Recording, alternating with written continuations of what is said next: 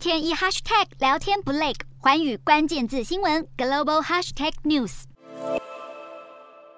比特币今年以来走势一路向下，近日更是摔到自二零二零年十二月以来的新低纪录。比特币六月闪崩超过百分之三十。惊人的是，比特币去年十一月才创下六万九千美元的历史新高纪录，如今已经跌掉七成，跌幅令人吃惊。而众人所知的比特币玩家特斯拉创办人马斯克也因此蒙受巨额亏损。彭博社指出，二零二一年第一季度，特斯拉第一批买入价值约十五亿美元的比特币，而后陆续购入至今，约持有三万八千枚比特币。依照当前一枚比特币价值约两万两千三百美元计算，特斯拉的亏损超过了四亿六千万美元，折合台币。约为一百三十六亿七千多万。然而，专家分析，加密货币的跌势可能还没有结束。由于加密货币属于系统性风险，会随着区块链的产业波动同涨同跌。大哥比特币涨，其他加密货币才会出现鸡犬升天的现象。因此，包括以太币、狗狗币等等，也都遭遇了崩盘的命运。以太币今年跟着暴跌六成到一千两百零六美元，创下二零二一年一月以来最低的记录。